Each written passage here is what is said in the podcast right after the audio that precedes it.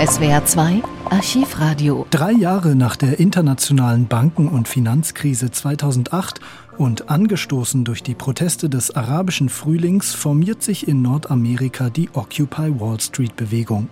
Im September 2011 besetzen Aktivistinnen und Aktivisten mit Zelten den Zuccotti Park in der Nähe der New Yorker Wall Street. Dort hat auch die New Yorker Stock Exchange ihren Sitz, die größte Wertpapierbörse der Welt.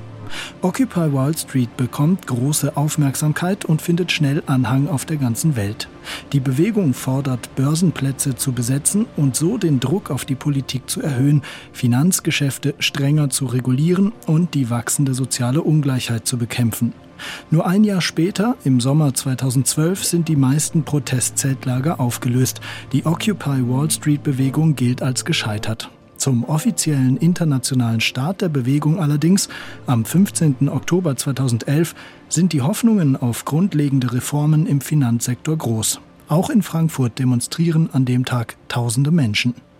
Auf Transparenten war zu lesen, keine öffentlichen Gelder für private Verluste. Oder auch, die Gier ist die Krise. Mehrere tausend Menschen haben in Frankfurt gegen die Macht der Finanzbranche protestiert. Die Demonstranten versammelten sich am Mittag in der Frankfurter Innenstadt und zogen dann vor die Europäische Zentralbank. Neben jungen Aktivisten mit Trillerpfeifen und Protestschildern demonstrierten auch Familien und Rentner. Ich bin seit ewigen Zeiten wieder mal auf einer Demonstration, weil ich auch das, was äh, im internationalen Bankenmarkt und auf der Finanzkrise passiert, nicht gut und das für eine gute Aktion halte, dass auch mal ganz normale Leute, die vielleicht auch ewig lang nicht mehr auf einer Demonstration waren, demonstrieren. Ich bin hier, weil ich vermehrt immer wieder sehe, wie Rentner, Obdachlose in Mülltonnen kramen müssen. Ich sehe da die Demokratie, ich sehe da die Gerechtigkeit im Bach runtergehen. Ich finde am Finanzsystem ungerecht, dass Leute, die viel Geld haben, viel zu ihrem Geld hinzukommen. Einfach nur, weil es viel ist. Die Banken geben ihnen dafür viel Geld.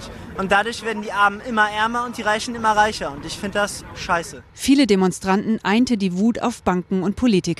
Sichtlich ärgerlich war auch Fee Striefler, die aus Kaiserslautern nach Frankfurt gereist war. Weil ich mir erhoffe, dass hier die Geburtsstunde einer großen Bewegung ist. Und da wollte ich gerne dabei sein. Und ich habe satt bis oben hin.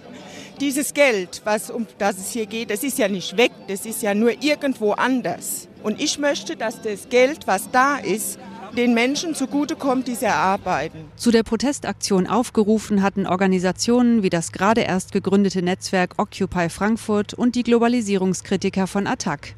Die Protestierenden sehen sich als Bewegung ohne Hierarchien. Führende Köpfe soll es nicht geben. Auf der Kundgebung gab es deshalb ein offenes Mikrofon. Jeder konnte seine Meinung sagen. Gefordert wurde unter anderem eine stärkere Regulierung der Finanzmärkte und die Einführung einer Finanztransaktionssteuer. Attacksprecher Max Bank. Bilanz des heutigen Tages lässt sich auf jeden Fall auf der Zunge zergehen. Wir haben Events hier in Frankfurt mit 6.000 bis 8.000 Leuten. Ich finde, das lässt sich sehen, dass das Auftakt einer Bewegung, die sich der Bankenmacht entgegenstellt. Wir sind heute hier alle Bürgerinnen und Bürger und Teil einer Bewegung gegen die Banken. Die Veranstalter hoffen, dass dies nicht die einzige Protestveranstaltung bleibt. Am Nachmittag standen die ersten Zelte auf dem Platz vor der Europäischen Zentralbank, nach dem Vorbild der Camper an der Wall Street.